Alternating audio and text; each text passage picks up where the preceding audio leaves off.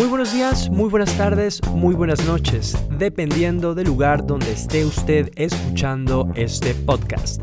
Mi nombre es Alexis Angulo y le quiero dar la bienvenida a este, su programa, desde Polonia, en español.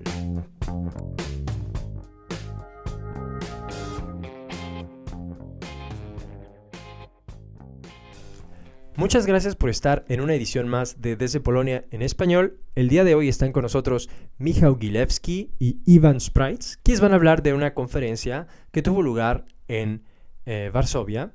Eh, es la segunda conferencia sobre el tema maya aquí en, Varsovia. Y bueno, quisiera que primero me comentara Michał sobre qué es esta conferencia. El tema de la conferencia es arcoastronomía y epigrafía de los antiguos mayas. ¿Por qué la conferencia tiene lugar en Varsovia? ¿Por qué sobre el tema de los mayas? Eh, en Varsovia estamos desarrollando los eh, estudios de la cultura maya y los investigadores de la Universidad de Varsovia están participando en excavaciones eh, en México, en Guatemala, ahorita en coopera- cooperación diferentes instituciones eh, y también eh, estamos eh, tenemos aquí un curso de epigrafía maya basado en internet único en, en todo el mundo. Porque es único. Tiene 15 años este curso, ¿no? Sí. Es único porque es un curso por el medio de el internet. es abierto para los todos. Toda gente puede participar en este curso y aprender la escritura de la antigua precolombina cultura maya. ¿Eso está en inglés, en español? El curso es en inglés. Bueno, tengo un placer para presentar eh, nuestro panelista especial, Dr. Ivan Sprites.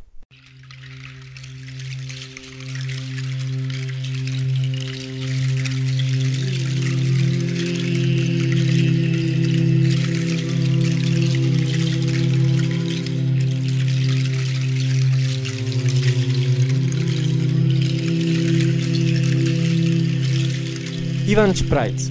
Eh, bueno, cuando hablo contigo escucho un acento mucho más mexicano y de verdad que no, no escucho en ti ningún acento extranjero. ¿A qué se debe eso? No, pues muchas gracias por eso, pero si no tengo acento, no creo que no tenga acento, pero Seguro no soy el primero que te lo dice. no, pero bueno, se ha de deber porque he vivido, viví 13 años en México. Y a la fecha lo hablas el idioma frecuentemente.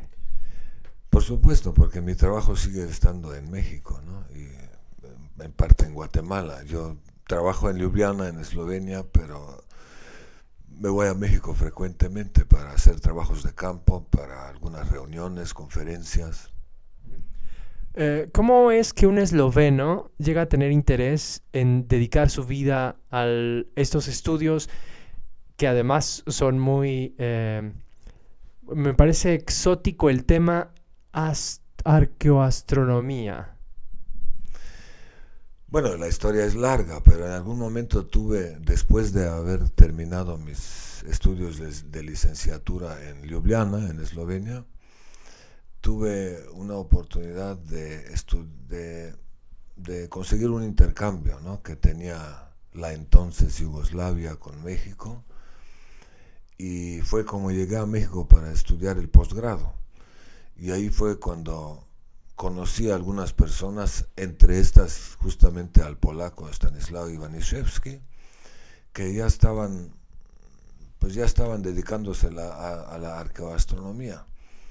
Entonces yo también me interesaba la, la materia, me inscribí en la maestría que fue precisamente sobre, sobre estos temas, y ya estando ahí cuatro años, pues ya uno está como que envenenado. ¿no?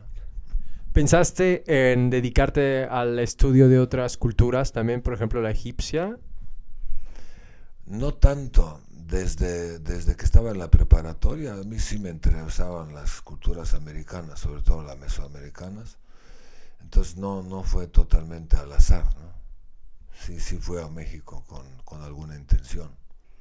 Me parece que parte de tus estudios no es simplemente eh, la arquitectura, si así le podemos llamar, eh, las construcciones precolombinas, sino que también te has puesto tú a estudiar eh, un poco la manera en la que las culturas mesoamericanas interpretan los, el espacio, los planetas. Bueno, a lo mejor hay que decir primero que la arqueoastronomía es, podría decirse, una subdisciplina de la arqueología. ¿no? La arqueoastronomía es aquel aspecto o aquel, aquella parte, especialidad de la arqueología que estudia todos aquellos aspectos de la cultura que están de una u otra manera relacionadas, relacionados con la observación del cielo. Entonces no se trata únicamente de la arquitectura, sino también de de la cosmovisión, de, los, de las creencias, de, de los conocimientos sobre, eh, la, sobre el cielo, sobre las regularidades que se observan en el cielo. Y estos conocimientos, esos conceptos están plasmados en diferentes eh, vestigios arqueológicos. Puede ser la iconografía, pueden ser fuentes escritas, los códices, por ejemplo, en el, en el eh, caso de los mayas y otros mesoamericanos la arquitectura y las orientaciones en la arquitectura solamente son un aspecto, un vestigio material en el que se expresan estos conocimientos y conceptos. Eh, por, ahí, por, ahí, había leído en uno de tus artículos eh, que rompes un poco con ese mito del equinoccio. ¿Quieres decir que este equinoccio no era representativo para, para la cultura maya? Pues hasta donde ahora sabemos, pues no. El equinoccio es un concepto muy occidental. O sea, deriva de la astronomía geométrica de los antiguos griegos, pero para eso se requiere ya un conocimiento diferente. El equinoccio no es un momento del año trópico que sea naturalmente significativo, no es observable, pues es un momento que se define a partir de ciertos criterios de la astronomía esférica. Ah, en contraste, por ejemplo, con los solsticios. Los solsticios son los momentos que naturalmente llaman la, atención. Si uno, por ejemplo, observa el movimiento del Sol a lo largo del horizonte, en los momentos de, de salida y puesta del Sol, se da cuenta fácilmente que el Sol recorre el horizonte, llega a un extremo, llega a otro extremo, pero nunca más allá. Esos extremos son los solsticios, pero no, no así los equinoccios. Los equinoccios en la astronomía moderna se definen cuando el Sol está en el punto vernal, o sea, cuando su declinación es cero. Pero esto ya es un concepto para el cual se necesitan las coordenadas ecuatoriales, celestes, o sea, es algo muy moderno, ¿no? Eso de que en los equinoccios el día es igual a la noche, pues sí es cierto, pero es algo muy teórico. ¿Cómo lo vamos a medir si no tenemos un reloj muy preciso? Y además que esto vale solamente para cuando el horizonte es totalmente plano. Si tenemos cerros en el horizonte, ya no vamos a medir la, eh, la igual duración del día a la noche. Entonces es algo que es difícil de establecer, se requieren unos conceptos para los cuales no tenemos evidencia de que se conocían en Mesoamérica, y aunque fuera difícil, no tenemos evidencias de que se hayan conocido. A lo mejor algo en los códices. Los especialistas que se dedican a los códices igual van a decir algo diferente, ¿no? Pero en las inscripciones, hasta donde yo sé, y en las orientaciones astronómicas no tenemos ninguna evidencia de que se conocieran los equinoccios.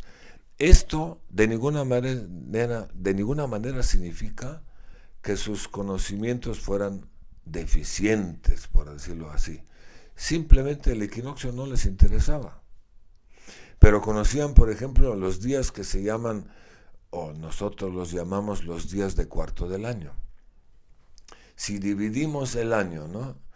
por ejemplo, una mitad del año delimitada por los solsticios en dos partes iguales, el día intermedio no va a ser equinoccio.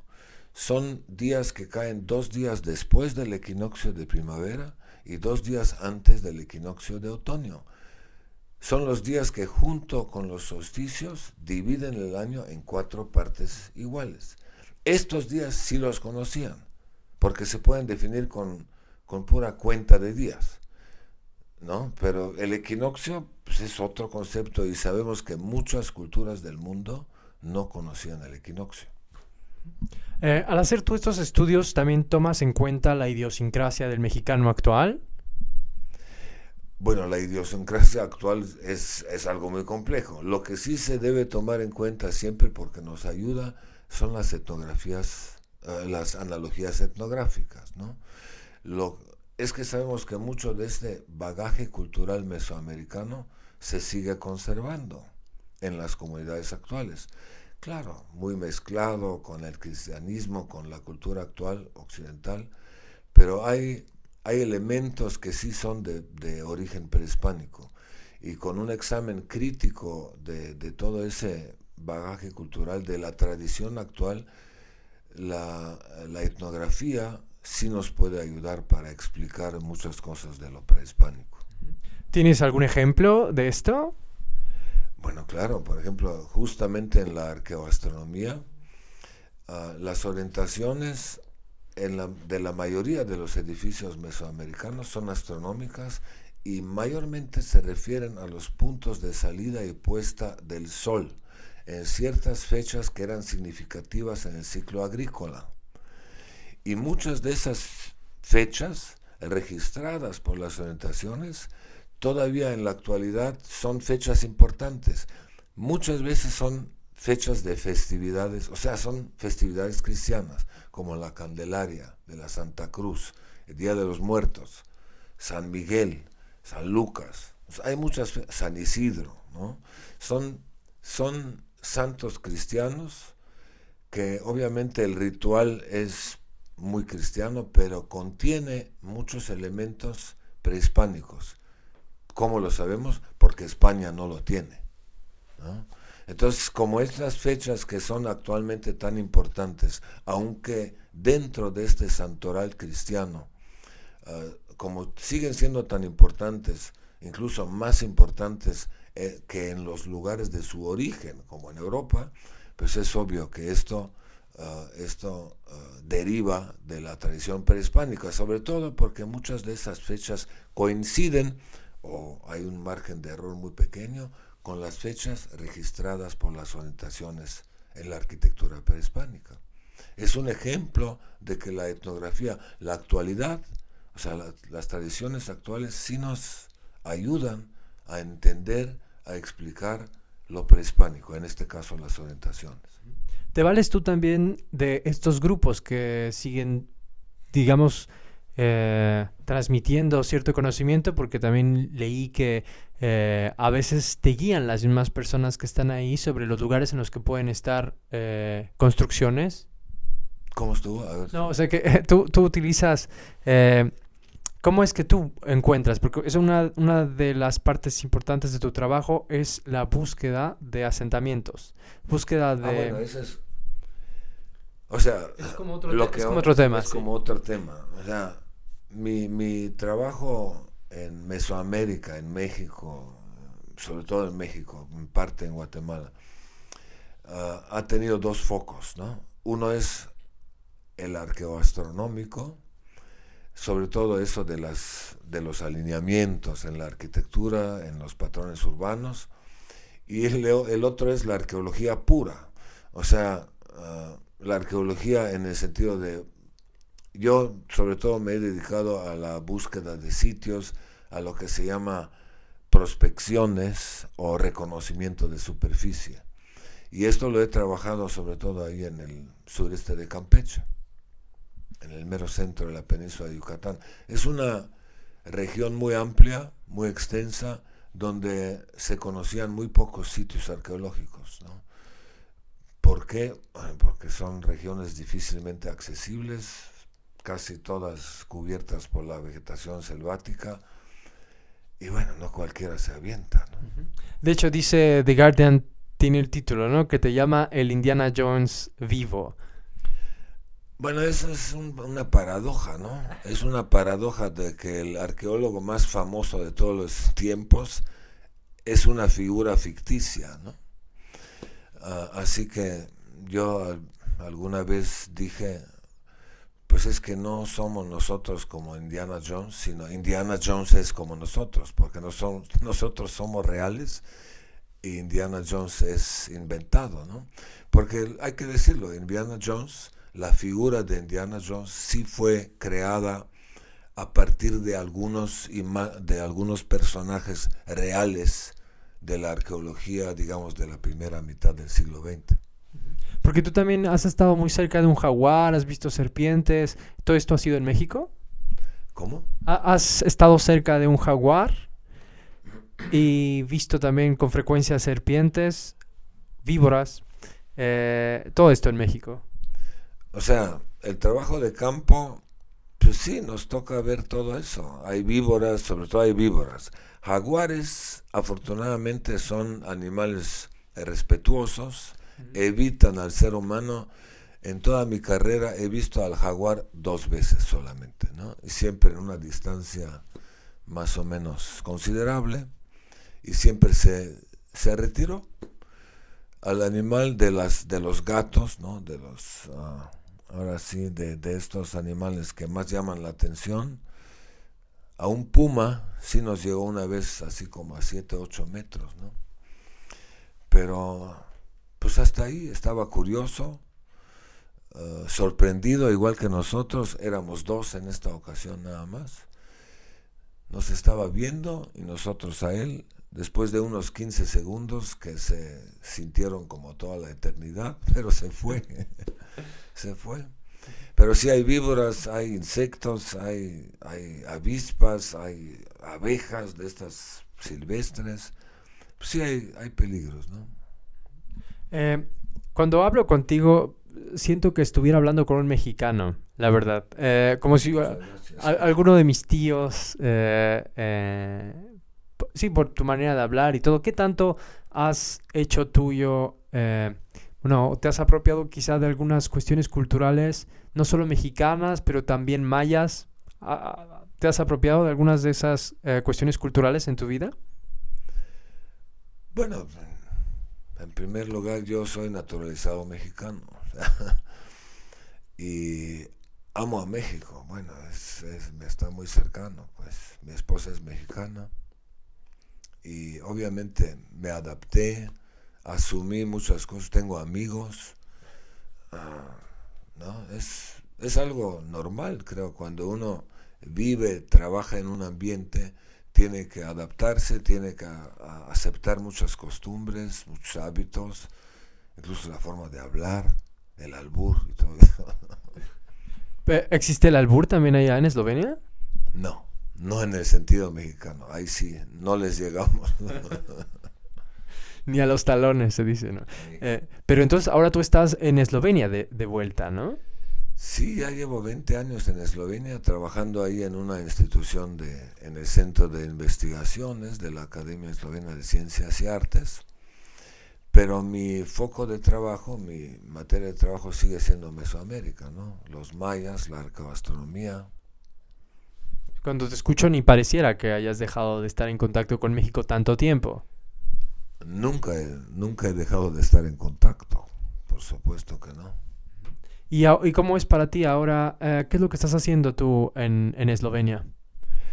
Bueno, mucho de ese trabajo que, del, del que hemos estado hablando lo, lo, hice en estos años que estoy en, México, que estoy en Eslovenia. ¿no? Yo, yo estuve nueve años, estuve de investigador del INA, ¿no? del Instituto Nacional de Antropología e Historia ahí fue cuando empecé profesionalmente a, investigar tanto las cuestiones arqueoastronómicas como lo de los trabajos de reconocimiento. De hecho, empezamos en 1996, ¿no? cuando empezamos, cuando empecé a dirigir estas prospecciones en el sureste de Campeche, estando como investigador en Lina, siendo investigador. ¿Por qué no te quedaste allá? Bueno, eso fue una... Mm, básicamente por cuestiones personales, ¿no? Porque mis padres estaban en Eslovenia y como era hijo único, pues y sí apareció la oportunidad de, de empleo en Ljubljana, en Eslovenia, pues ya nos mudamos con toda mi familia a Ljubljana. ¿Cómo te ves tú? ¿Te quedas allá en Eslovenia? ¿Te vas para México? ¿Te quedas allá? ¿Te, te quedas en Eslovenia? ¿Cómo? Eh, bueno, ahora que ya estás en Eslovenia, tú ves tu Ahí tengo futuro. mi base, o sea, Y, pero en cuestión del futuro en los estudios eh, en arqueología maya, eh, ¿hay oportunidad de desarrollar esto en Eslovenia? ¿Hay el interés? Bueno, en Eslovenia tenemos en la institución donde estoy y en muchas instituciones de, investiga- de- de investigación científica de Eslovenia, estamos con programas y proyectos. O sea, siempre hay que conseguir fondos para desarrollar cierta investigación. Y afortunadamente esto no dependía tanto de, qué sé yo, de nacionalismos, de cuestiones regionales, sino de la calidad de la propuesta de investigación. Entonces, afortunadamente hemos podido conseguir fondos. También he tenido suerte de conseguir fondos privados de algunas fundaciones, de individuos, de empresas que están interesadas en eso, ah, porque finalmente la ciencia es universal, ¿no? No, no podemos decir que ahora en Polonia solamente van a investigar a la historia polona, polaca, y lo mismo en Eslovenia, ¿no? Sí que el énfasis en cuanto al financiamiento nacional obviamente va a ser siempre en la arqueología nacional, historia nacional, pero no solamente. ¿no? Pues aquí en Polonia creo que más de una vez se recibió, por ejemplo, eh, los estudios aztecas han recibido, o más bien los estudios del náhuatl, porque hay un grupo que se dedica a la revitalización del náhuatl, ¿no? Eh, donde está, está la profesora Olco. eh, y, y sí, ya recibió ya dos veces, creo, una muy, muy buena cantidad, ¿no? Y hay gente, por lo menos escuché que la primera vez había gente que criticaba eso, ¿no? ¿Cómo es posible que haya recibido tanto dinero para una para la revitalización solamente de, esta lengua? Aunque no, no es cierto que, que sea solamente esa lengua, sino que lo hace en colaboración con varias instituciones eh, para también estudiar las lenguas eh, minoritarias, algunas lenguas minoritarias acá en, en Polonia también, pero el interés de ella es, es la lengua náhuatl, ¿no? Porque acá vienen acá eh, personas que conocen el idioma, pero ella, y bueno, junto con su equipo, les enseña a escribir. Bueno, es esto, o sea, si la ciencia es universal, lo que importa es cómo se hace algo, con qué calidad y no exactamente, no quién lo hace o de qué nacionalidad es el que lo hace, ¿no? Lo importante es que, o sea, es un hecho que tenemos intereses distintos, así como los físicos, como astrónomos, como cualquier ciencia dura, siempre están comunicados entre ellos, en todo el mundo. Entonces, ¿por qué no hacer lo mismo en arqueología, en humanidades en general o en ciencias sociales? ¿no? Depende de los intereses. Mientras más gente de, divers- de diversos ámbitos o de diversos trasfondos culturales se está dedicando a eso, con eso también contribuimos al entendimiento, a la comprensión mutua entre la- las diversas culturas. Y esto es un punto que es muy importante en nuestros días, ahora que lamentablemente es- estamos frente a la creciente xenofobia, a la falta de comprensión de lo diferente. ¿no? Esto es algo importante. La arqueología, las humanidades, la antropología social, creo que esto tiene un lugar muy importante en el mundo actual porque contribuye a la comprensión de las diversidades culturales. Esto es algo que todavía nos duele mucho en la actualidad, la falta de comprensión.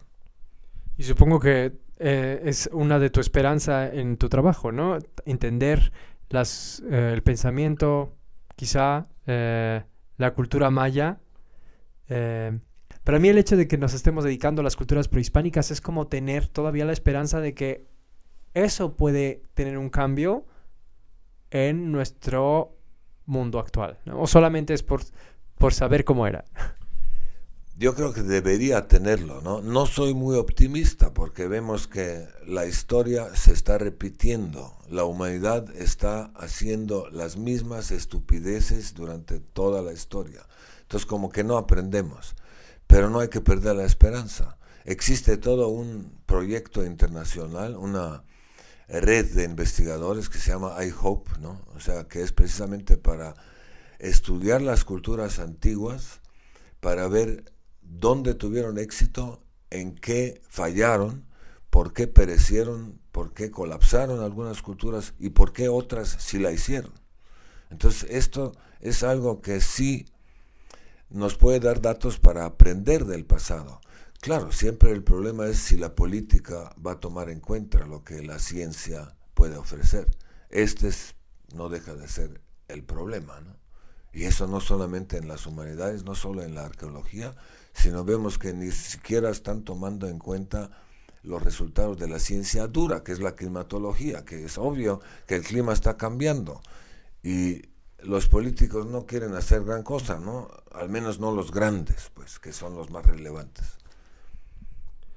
Bueno, muchas gracias. Él fue Iván Spreitz. Mi nombre es Alexis Angulo y los escuchamos en el próximo programa de Desde Polonia en Español.